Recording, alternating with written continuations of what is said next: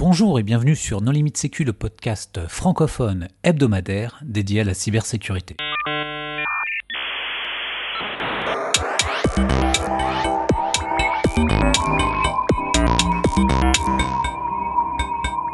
Alors aujourd'hui, un épisode sur le Privacy Shield avec Alexandra Iteanu. Bonjour Alexandra. Bonjour. Pour discuter avec elle, les contributeurs Non Limite Sécu sont Marc-Antoine Ledieu. Bonjour. Nicolas Ruff. Bonjour. Hervé Schauer. Bonjour. Jean-Philippe Goyer. Bonjour. Paul Amar. Bonjour. Marc-Frédéric Gomez. Bonjour. Et moi-même, Johan Hulot. Alors Alexandra, en préambule, est-ce que tu voudrais bien te présenter? Alors oui, bonjour à tous. Je suis avocate euh, spécialisée dans les questions d'IT dans le cabinet euh, ITNU Avocat, qui est un cabinet euh, de petite taille, une boutique law firm dédiée aux nouvelles technologies dans lesquelles on traite de plusieurs sujets comme les contrats de logiciels ou informatiques, le droit des données personnelles, ou encore la réputation, des, sujets comme ça.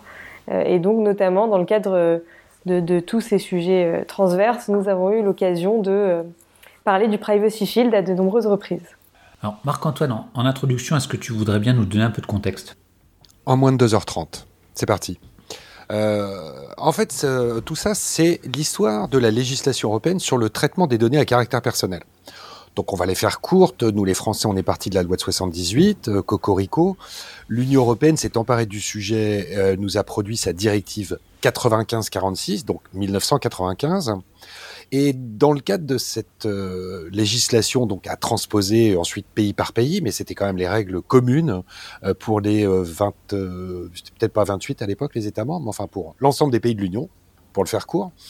Et en application de cette euh, réglementation, euh, il fallait pouvoir euh, transférer les données à caractère personnel à l'étranger, hors Union. Or déjà, il était écrit dans la directive de 95, donc la 95-46, que les transferts hors Union étaient interdits. C'était posé comme ça. Et ensuite, il y avait des exceptions qui permettaient de transférer hors Union au hasard, par exemple, vers les États-Unis, quand même, qui était le premier euh, pays où on stockait de la data euh, à l'époque. Et euh, donc, euh, les, dans cette capacité de l'Union européenne à autoriser les transferts hors Union, euh, il y a plusieurs modalités. Il y en a une qui était intéressante, qui était ce qu'on appelle les décisions d'adéquation.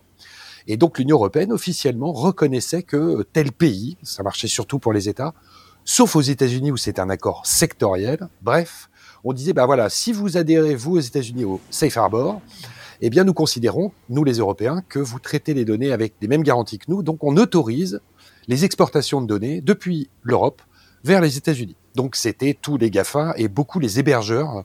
Quand le, mode SaaS a commencé à se développer, les hébergeurs étaient beaucoup aux États-Unis. Voilà. Donc en application de ça, on a cet accord Safe Harbor 2000. Euh, 2000, euh, 2000.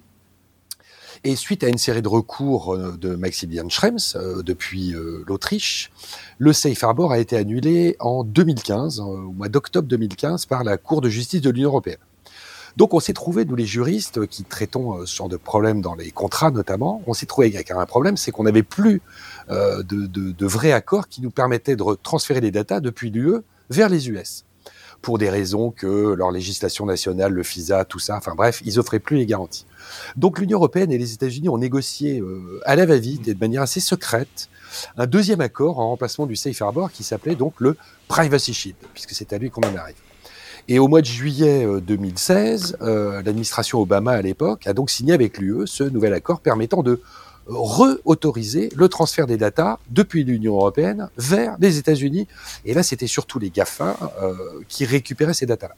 Et deuxième coup de tonnerre, et on en arrive à l'épisode d'aujourd'hui, je vais m'arrêter là de ce rappel historique, euh, et ben Maximilian Schrems, il avait re, euh, récidivé, il avait à nouveau attaqué l'accord euh, Privacy Shield, euh, puisque les recours avaient été lancés dès septembre 2016. Il a attaqué à nouveau, s'est monté à la CJE et pour la deuxième fois, la CJE, effectivement, a donné raison à Maximilian Schrems, à Maximilian Schrems, euh, contre Facebook, puisque c'était litige entre les deux, et a à nouveau annulé, purement et simplement, l'accord de transfert des données, euh, un, une des modalités de transfert des datas des, de l'Europe vers les US, qui était le Privacy Shield. Et la deuxième partie qui était intéressante dans cet arrêt, après je m'arrête vraiment, euh, c'est qu'en même temps, on validait de manière assez euh, curieuse l'autre modalité de transfert des datas d'Europe vers les US, qui étaient les clauses contractuelles type, qui sont une sorte de contrat obligatoire. On a le droit de rien changer, on signe et tout le monde s'engage à respecter le contrat. Et euh, en annulant le Privacy Shield, la Cour de justice de l'Union européenne, donc c'était au mois de, juillet dernier, là, juillet 2020, a dit, ben, en fait, les clauses contractuelles type, ça va à peu près, donc vous devriez faire.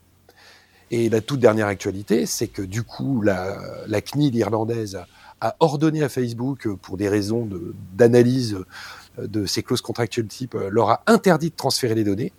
Euh, donc a rendu un ordre judiciaire que je sais pas comment ça s'appelle en Irlande et euh, Facebook vient de faire appel aujourd'hui de cette décision euh, puisque Facebook considère euh, qu'ils sont actuellement couverts par les clauses contractuelles type et qu'ils peuvent rapatrier les datas d'Europe vers les US pour traitement. Et bien sûr, on le sait aux États-Unis, pendant ce temps-là, sous le couvert des législations FISA notamment, les Américains peuvent aller piocher dans le stock de data.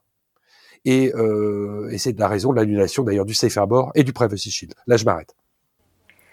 Non, c'est un très bon résumé. Si je peux juste rajouter quelque chose, c'est que depuis la directive de 95, il y a donc un règlement euh, très connu euh, sous le nom de RGPD ou GDPR, si on veut le faire euh, en anglais également, qui est entré en vigueur depuis le 25 mai 2018 et donc qui reprend beaucoup des principes de la directive 95. Lui, il n'interdit pas les transferts de données vers l'étranger, mais il les encadre. C'est-à-dire que toute donnée à caractère personnel qui serait transférée en dehors de l'Union européenne doit être encadrée et doit présenter des mesures de garantie qui sont listées dans le RGPD.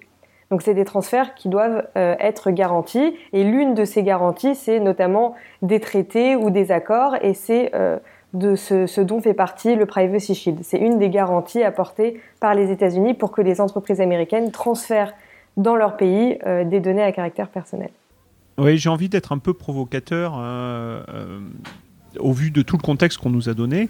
Mais finalement, euh, s'il n'y a pas le Safe Harbor, s'il n'y a pas le Privacy Shield, est-ce que, même avec euh, RGPD, on en a parlé, euh, même s'il n'y a rien de tout ça, est-ce que demain, les utilisateurs français européens vont arrêter d'utiliser des GAFA et est-ce que c'est vraiment important?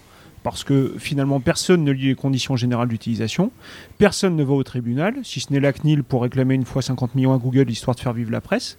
Donc, du coup, est-ce que c'est vraiment important tout ça? Alors, il faut savoir que le, les sanctions ne viennent pas forcément des utilisateurs, mais des autorités euh, européennes ou de la Commission européenne, par exemple. Donc, les sanctions peuvent venir d'ici. Il faut savoir que depuis le RGPD, c'est pour ça qu'on en a beaucoup parlé également, les sanctions ont été considérablement augmentées. Oui, les sanctions, c'est extrême, c'est en cas de récidive hein, uniquement.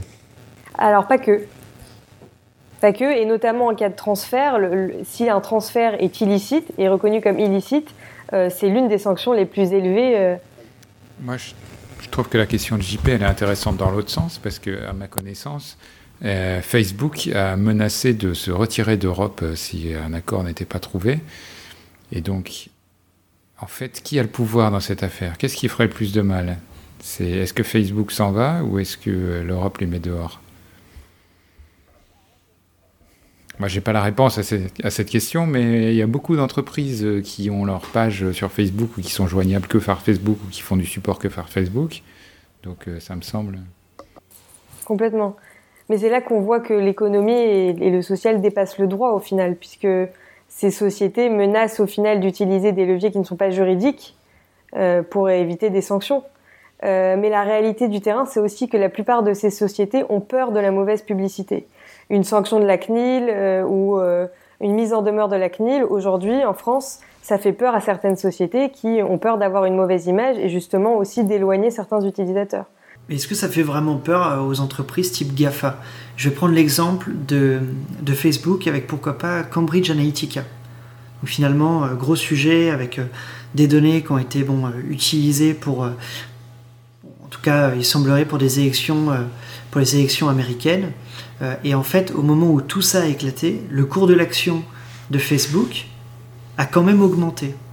Et là, ce qui fait qu'on se retrouve dans, alors Facebook en tant que tel était peut-être pas responsable. Bon, il y a quand même Mark Zuckerberg qui a dû répondre à, à, à plusieurs questions. à ce sujet. Je crois qu'il a dû être devant une sorte de congrès ou quelque chose comme ça. J'ai, pas il est passé au Sénat. Il est passé au Sénat, autant pour moi. Il est passé au Sénat, et c'est vrai que là, on se retrouve. Bah, Facebook, qu'est-ce qu'ils ont perdu quoi? Ils ont fait un max de cash. l'action a pris. véritablement, est-ce qu'il, est y a eu une quelconque sanction vis-à-vis de l'entreprise? T'en penses quoi, toi, Alexandra? Alors, juridiquement parlant et en termes de données, de, données personnelles, il n'y a pas eu de sanction à ce sujet-là parce que ça ne concernait pas euh, forcément des dispositions du RGPD. Mais je pense que la, sanction, elle est plus, encore une fois, elle, vient plus euh, de la société. C'est plus une sanction publicitaire que juridique pour Facebook aujourd'hui. On a vu quand même de, nombreux mouvements euh, émerger suite à ça et beaucoup d'anti-Facebook, etc., qui ont été mis en place. Et c'est encore une fois, aujourd'hui, on se rend compte que tout ça dépasse la sanction juridique et c'est peut-être pas ce qui fait le plus peur, encore une fois, aux entreprises aujourd'hui. Alors maintenant, si on parle d'une entreprise qui n'est pas un GAFAM, mais d'une entreprise euh, bah, qui travaille sur tout un tas de pays de la planète et donc euh, qui, qui, vend euh, aux États-Unis et qui inévitablement bah, exporte un certain nombre de, de données vers des sociétés américaines, pour cette, pour une société standard comme ça qui travaille avec des sociétés américaines, concrètement, les conséquences, c'est quoi? Alors concrètement, aujourd'hui, on est très embêté parce que les conséquences, c'est que on explique à ces sociétés que tous les prestataires donc américains qu'ils utilisent, et il y en a énormément parce qu'aujourd'hui on externalise beaucoup, tous ces prestataires, toutes les données transférées à ces prestataires sont désormais illicites. Tous les transferts de données sont illicites. Concrètement, aujourd'hui, on dit à ces entreprises, vous ne pouvez plus transférer euh, ces données à vos prestataires. Donc vous ne pouvez plus utiliser ces sociétés sous couvert du Privacy Shield. Il faut trouver des alternatives. Et les alternatives, elles ne sont pas évidentes. Je, crois que ça a été le cas euh, pour euh, un certain nombre de sociétés soulevées par la CNIL qui utilisent ou qui utilisaient Google AdWords, donc la régie publicitaire de, de, Google. Et justement, la CNIL les a mises en demeure en disant vous exportez des, des données euh, d'utilisateurs français ou européens, euh, mais euh, au regard de la loi, de la loi vous n'avez pas le droit de le faire puisque vous utilisez un service où, vous n'êtes pas couvert. Est-ce que, est que j'ai bien compris? Oui, oui, c'est tout à fait ça. Et alors, on donne du coup des alternatives à ces entreprises, des alternatives qui sont listées dans le RGPD, notamment ce dont on parlait tout à l'heure, les clauses contractuelles type, qui sont des contrats types, des contrats cadres, qui ont été validés par la Commission européenne et qui permettent à des entreprises de l'Union européenne d'effectuer des transferts euh, vers des pays euh, étrangers sur la base de ces contrats types. Et qu'est-ce qu'il y a dans ces contrats? Alors c'est des engagements euh, de la part de l'exportateur et de l'importateur, des engagements de protection des données personnelles, de, de mesures adéquates suffisantes, etc. Et c'est aussi la description des traitements et des transferts qui sont euh, envoyés euh, vers le pays euh, importateur. Et donc tout ça est en fait tout ça est pré-rédigé et puis le, les, deux parties n'ont plus qu'à remplir une des parties du contrat dans lesquelles il est demandé quelle, quelle, est la forme de traitement, quelles sont les données en question, etc. Tu disais que ces alternatives sont difficiles à mettre en œuvre. Pourquoi elles sont-elles? Alors elles sont d'autant plus difficiles aujourd'hui parce que la décision qui a invalidé le Privacy Shield a également, donc ce qu'on disait tout à l'heure, a également validé le processus des clauses contractuelles type. Donc par principe, vous avez le droit, toute entreprise a le droit d'utiliser des clauses contractuelles type. Par contre, on fait peser sur ces entreprises désormais la responsabilité de s'assurer que les pays et les entreprises vers lesquelles les données sont envoyées sont bien protégées et, et bénéficient bien de mesures adéquates à celles du RGPD. Aujourd'hui, au final, on leur dit il n'y a plus d'accord, euh, il n'y a plus d'accord entre la France et les États-Unis, le privacy shield n'existe plus. Il vous revient désormais à vous, lorsque vous faites un transfert, de vous assurer que ce transfert est fait en toute sécurité. Ce qui est classique euh, dans une position de RGPD, hein, puisque euh, c'est le responsable de traitement qui porte la responsabilité du traitement et donc de la délégation ou délégation technique. dans le RGPD, on voit aussi la notion de BCA, Binding, Corporate Rules. Est-ce que tu peux nous expliquer la différence entre les contrats que tu mentionnes et les BCR, hein, puisqu'elle est clairement définie dans le, RGPD Bien sûr. Alors les, les Binding Corporate Rules, les BCL, les BCR, ça ne s'applique qu'à une société d'un même groupe, à des sociétés d'un même groupe. C'est-à-dire que lorsque des sociétés ont des filiales dans plusieurs pays, elles vont signer des Binding Corporate Rules qui euh, imposent à toutes les filiales de cette société un même niveau de protection partout dans le monde, et ce qui va leur éviter d'avoir à rajouter des, garanties à chaque transfert, ce qui va leur permettre de faire des transferts dans tous les pays où elles sont implantées, sans avoir à rajouter des garanties, des mesures imposées par le RGPD. Ces BCR, elles doivent être validées par l'autorité compétente d'un des pays, d'une des filiales. Donc euh, là-dessus, on rappelle que euh, il vaut mieux élire un, chef de file au niveau euh, des commissions européennes pour, pour être suivi par un seul et ne pas avoir à répondre à, toutes les CNIL européennes. et pour résumer ton propos, si vous êtes une entreprise internationale et que vous avez des filiales un peu partout, mettez en place des BCR et faites-les valider par la CNIL que vous aurez choisi pour votre entreprise. Et si vous exportez des données à l'extérieur, des données personnelles en tout cas, puisqu'on parle de GDPR ici, euh, mettez en place des contrats types. Mais quand même, on va, il y a un problème dans cette histoire de clause contractuelle type, c'est que ces clauses contractuelles type obligent de, faire euh, attribution de, compétences au profit d'un des pays des États membres. Donc si un, importateur US signe les clauses contractuelles type, il va être passible des juridictions de l'Union européenne et non plus des États-Unis. Et ici, il risque gros. Et dans ce qui risque, il y a cette interruption des flux de données. Et cette interruption des flux de données, à chaque fois que je pose la question à des gens qui sont tech, ce que je suis pas, ils me disent interrompre le flux de données. Et moi, dans mon esprit, ça veut dire on prend le câble sous-marin et on le scie. Mais je je vois pas. Bah, à un moment, j'ai besoin que ce soit parlant. Mais à part ça, je sais pas si. Alors, le, le une CNIL peut dire j'interdis le flux de données entre euh, l'Irlande, l'Europe euh, et les US. Super, c'est interdit. Le fait de ne pas respecter cette interdiction, c'est à nouveau 4% du chiffre d'affaires mondial. Donc il y a un jeu politique derrière où l'Union européenne essaie d'imposer euh, sa législation. Et il y a des enjeux économiques qui font qu'aujourd'hui, ben, euh, il y a des tas de sociétés qui prennent des positions divergentes et qu'on ne sait pas très bien comment ça va finir. Et quel risque éventuellement pour une société qui euh, refuserait de payer la sanction? Alors, je pense que ça n'est jamais arrivé jusqu'ici, donc c'est une très bonne question. En, termes, en d'usage, alors je, m'avance et puis on, rentre dans la science-fiction là, mais euh, en termes d'usage, je dirais absolument rien, puisque ce qu'on pourrait avoir ce sont des sanctions administratives, hein, ce qui se passe déjà avec des interdictions euh, d'un certain nombre de sites. Alors je pense aux sites terroristes, je pense aux sites euh, pirates de téléchargement de choses comme ça, où on voit des blocages dans les DNS des fournisseurs d'accès à Internet. bon, les auditeurs euh, savent autant que nous qu'on peut les contourner, euh, ces blocages, de manière euh, assez facile, pour pas dire de manière super simple, sans même avoir besoin d'aller prendre un VPN sur YouTube. mais je vois pas comment on pourrait aller imposer à une société dans un pays extérieur qui n'aurait aucune succursale pardon, ou aucun établissement, entreprise dans un des pays européens de payer quoi que ce soit. Ça, c'est la première chose. Et la deuxième sur laquelle je voulais euh, réagir par rapport à ce qu'Alexandra et Marc-Antoine ont évoqué.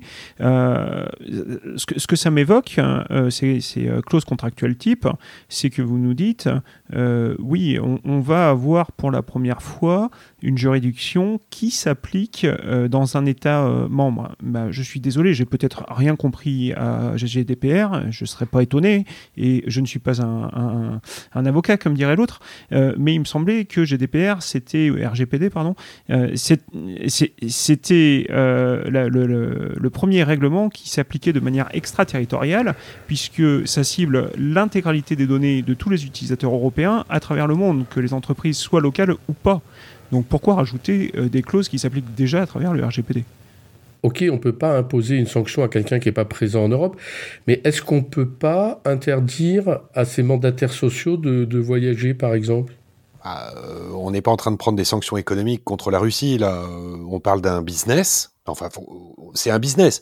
Après, on peut, on peut trouver qu'il est légitime ou pas, qu'il est éthique ou pas, et on peut trouver que les Américains imposent une législation qui est trop forte ou pas. Non, mais c'est une appréciation qui est très personnelle.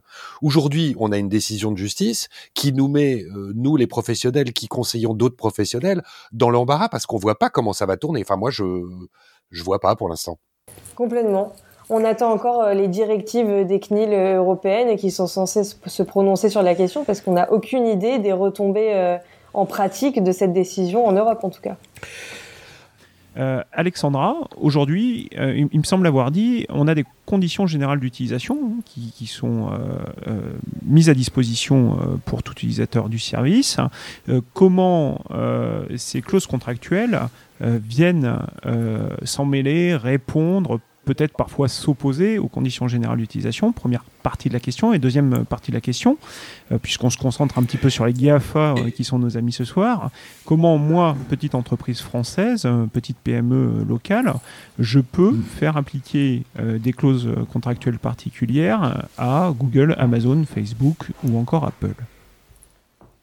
Alors, pour répondre d'abord à la première question, la différence entre les, clauses contractuelles type et les conditions générales d'utilisation. Les conditions générales d'utilisation, elles sont applicables à tout le monde et c'est ce qu'on appelle un contrat d'adhésion.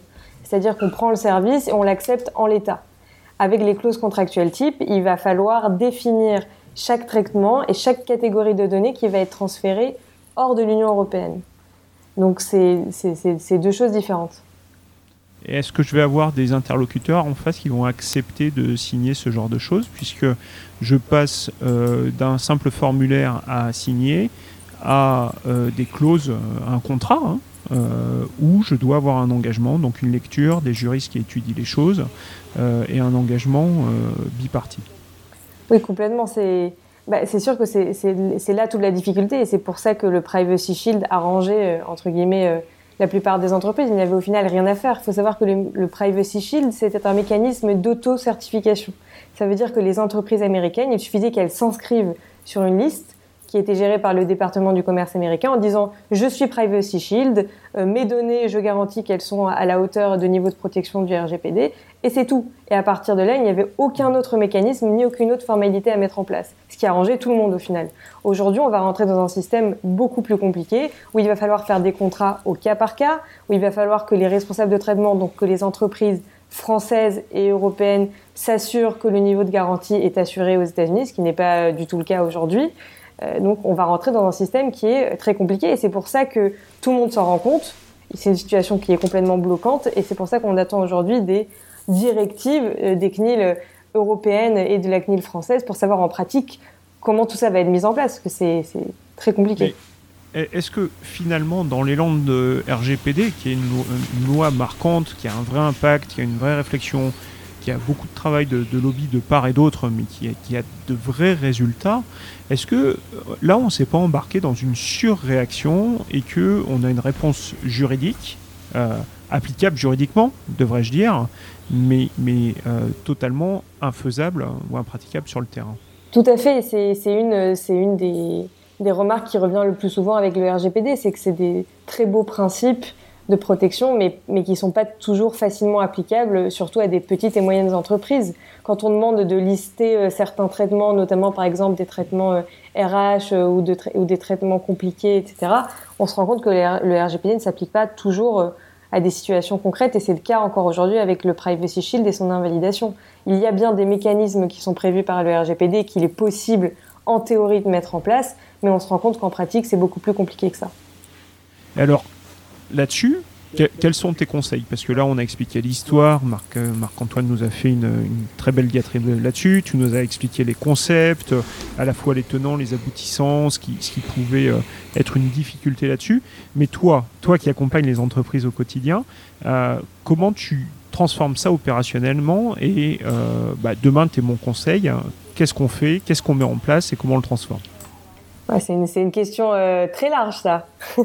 Euh, alors, tout, d'abord, il faut faire une sorte d'audit. Il faut savoir où est-ce parce qu'il y a plein de sociétés qui ne sont même pas au courant qu'elles opèrent des transferts hors de l'Union européenne. Il y a plein de sociétés qui ont des prestataires qui sont américains euh, mais euh, qui n'ont pas toujours. Euh, je vois que Marc-Antoine lève le sourcil, mais, mais c'est vrai, il y, a certains, il, y a, certaines sociétés qui n'ont même pas conscience de ce qu'est, en tout cas, par définition, un transfert de données de l'Union européenne et qui ne se sentent pas concernés. Donc la première chose, c'est de lister les traitements et d'avoir conscience de ce qui sort et ce qui sort pas de son entreprise. Ça, ça va être la, la première étape. La seconde étape, ça va être de mettre en place, de mettre en place, bah, un des mécanismes alternatifs qui nous est proposé par le RGPD, puisqu'aujourd'hui, en fait, on n'a pas le choix. Et l'une de ces alternatives, c'est les clauses contractuelles type. Mais comme vous l'avez dit tout à l'heure, c'est très compliqué de faire imposer ces clauses, notamment euh, à des gros groupes euh, ou à des sociétés euh, qui ont l'habitude de contrats d'adhésion. Après, il faut savoir que le RGPD prévoit d'autres mécanismes alternatifs. comme par exemple vous avez parlé tout à l'heure des BCR, mais il y a également le consentement ou la nécessité d'un contrat. Donc il y a toute une liste de garanties alternatives qui pourraient être utilisées pour pallier l'absence de ce privacy shield aujourd'hui. Donc finalement, moi en tant que responsable de traitement, puisque c'est ça qu'il faut voir, c'est euh, je m'assure à la fois de gérer euh, les traitements, les données de mes utilisateurs pour faire simple, d'une part en amont, et d'autre part, je maîtrise à la fois la sécurité et l'usage de mes fournisseurs sur les données que je leur délègue. Exactement. Et puis dans les effets de bord quand même, parce qu'il faut aussi évoquer ça, dans le business de la data, euh, on va prendre l'exemple de la France. Euh, Lorsqu'on est une banque, hein, je n'en vise aucune en particulier, il y a Marc Frédéric, ça y est, il s'est réveillé. Euh, ça, c'est pour dire qu'il les vise toutes en fait. Non mais sérieusement, euh, quand on est une banque française aujourd'hui et qu'on fait travailler un prestataire de données, donc sur les données de la banque, qu'elles soient à caractère personnel ou pas d'ailleurs, parce qu'il y a des tas de traitements de données qui sont euh, hors données personnelles, eh ben qu'est-ce qu'on dit? On dit, ben toi, euh, cher prestataire, déjà, euh, tu vas me garantir que dans ton capital social, hein, dans ton actionnariat, ceux qui te contrôlent, il y a personne qui est soumis au CLAD Act. Aujourd'hui, c'est une clause qui se développe. On la voit pas partout, mais elle commence à fleurir. Donc, il y a une première sensibilité. Là, déjà, on dit, ça, on va arrêter ça. Si tu es soumis au CLAD Act, eh ben moi, je te transfère pas mes données. Et ensuite, il y a toute la partie, euh, la litanie un peu habituelle de ces contrats. On dit, euh, bien sûr, tu t'engages euh, à traiter les données, toi prestataire, tu vas traiter intra-union, et tu t'interdis de les sortir, sauf, bah, sauf si tu le fais tout bien. Là, alors là, il y a une sorte de flou, c'est magnifique. Genre, si tu transfères quand même aux États-Unis et que tu te fais prendre, c'est toi qui vas en prendre plein la tête.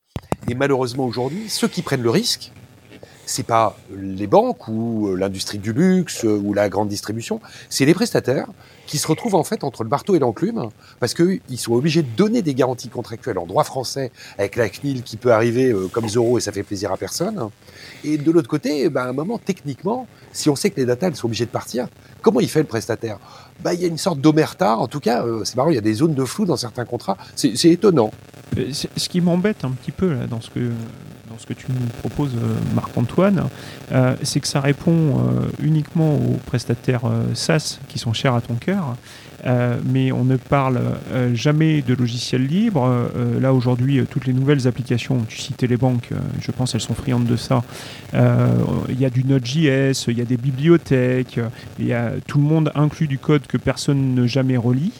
Euh, il y a des centaines, voire des milliers de données qui sont exportées sans que jamais personne ne le sache. Euh, et euh, la PME qui va installer WordPress avec le traitement SEO ou le Google AdWords, je suis désolé, mais la boulangerie du coin, elle va pas savoir très honnêtement, et devant le juge, elle pourra le dire la main sur le cœur, que ces données partaient à l'étranger. Parce que non, Google, c'est pas américain, Google, c'est Internet. Amazon, c'est Internet. Puis, dans les grandes entreprises, je voudrais réagir, puisqu'on parle des établissements financiers, il faut quand même voir que les DPO ont été embauchés euh, dans beaucoup de banques. Aujourd'hui, il n'y a, pas de banque qui n'a pas de DPO. L'identification des flux qui partent vers l'étranger sont identifiés. Euh, et c'est pas quelque chose qui a été pris à la légère, c'est des choses qui ce sont des équipes avec des budgets. Donc euh, les grands comptes auront beaucoup plus de facilité à expliquer devant euh, une commission où partent leurs données et si elles ont, sont parties à l'étranger, pour quelles raisons elles sont parties, etc. Il y a tout ce qui va comme arsenal juridique euh, autour. Alors que l'ETI ou la, PME ou l'entreprise, euh, je dirais, de moins de 20 personnes, ça va être beaucoup plus compliqué. Non, mais même plus gros, regarde, regarde nos fleurons de la presse française, Le Monde ou Le Figaro, euh, qui exportent à tout va à l'insu de l'utilisateur et en lui cachant. Donc euh, toutes ces entreprises-là, bon, elles n'ont pas l'air euh, très sensibles au fait euh, de se mettre en conformité. Jusqu'au jour où ce, genre de sous-traitant qui n'est pas identifié a une fuite de données, et lors de l'incident qui va avoir lieu, bah, il va se retrouver avec le sous-traitant du sous-traitant. C'est-à-dire qu'il y a l'entreprise, le donneur d'ordre, qui a un sous-traitant, qui lui-même a un autre sous-traitant, et qui se situe aux États-Unis, et qui envoie les données personnelles. Et ça, il a, juste oublié de le dire au départ dans le contrat que c'était sous-traité. Oui, mais on, a déjà eu le cas hein, en France. Hein. je rappelle août 2014, euh, la, publication de la CNIL anonymisée euh, envers un donneur d'ordre qui a eu un sous-traitant et sous-traitant d'un sous-traitant. Donc euh, ça, c'est déjà suivi et c'est pré-RGPD, en tout cas dans l'application du règlement. oui, ça fait, ça fait mauvaise presse. Oui, tout à fait. C'est du, du mais oui, mais ça, c'est plutôt des sous-traitants genre Nearshore, c'est pas des sous-traitants américains. Donc, euh, moi, je pense que voilà, tous nos hébergeurs, nos modes tout ça, bah oui, ils vont toujours avoir des exploitants au Maroc, en Tunisie, en Égypte, mais euh, c'est, c'est pas vers les États-Unis tout ça. Non, mais que ce soit les États-Unis, parce que là on se focalise sur les États-Unis, je, suis désolé, ça peut partir vers la Chine, ça peut partir euh, vers la Russie, ça peut partir où on veut. Il n'y a pas que les États-Unis qui. Ah, bah oui, nos IoT, ça part tout vers la Chine et ils n'ont pas de problème à respecter la moindre législation. Il y a aussi vers la Suisse, n'oublions pas, la Suisse ne fait pas partie de l'Europe. Niveau d'adéquation, eux, ils ont une décision d'adéquation, la Suisse, euh, depuis un bon moment. Alors là, euh, la Suisse, c'est importation-exportation. Ils en ont fait un business en Suisse. Hein. Ils ont reconverti des, euh, des centres militaires souterrains pour en, les transformer en data centers. Ça fait partie de, de, la politique numérique de la Suisse. Ils sont reconnus pour ça. Il n'y a aucun problème. Hein. Je confirme.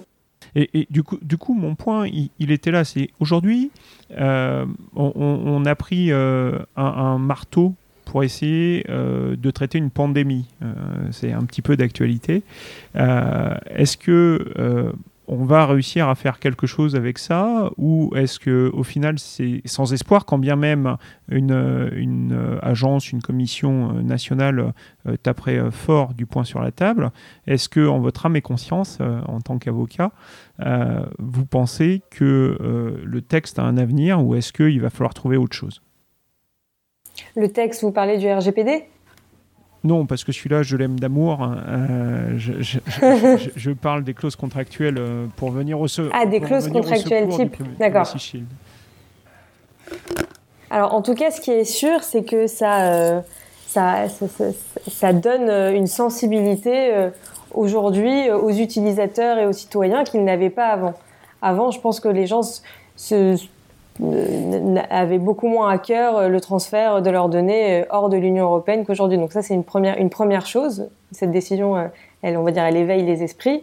Et puis les clauses contractuelles type, je pense qu'elles sont amenées, oui, à durer, mais elles vont être adaptées en pratique. Parce que telles qu'elles sont mises en place aujourd'hui, comme on l'a dit, c'est très très compliqué de, les, de, les matérialiser pour chaque transfert. Ok. Alexandra, est-ce que tu voudrais apporter le mot de la fin?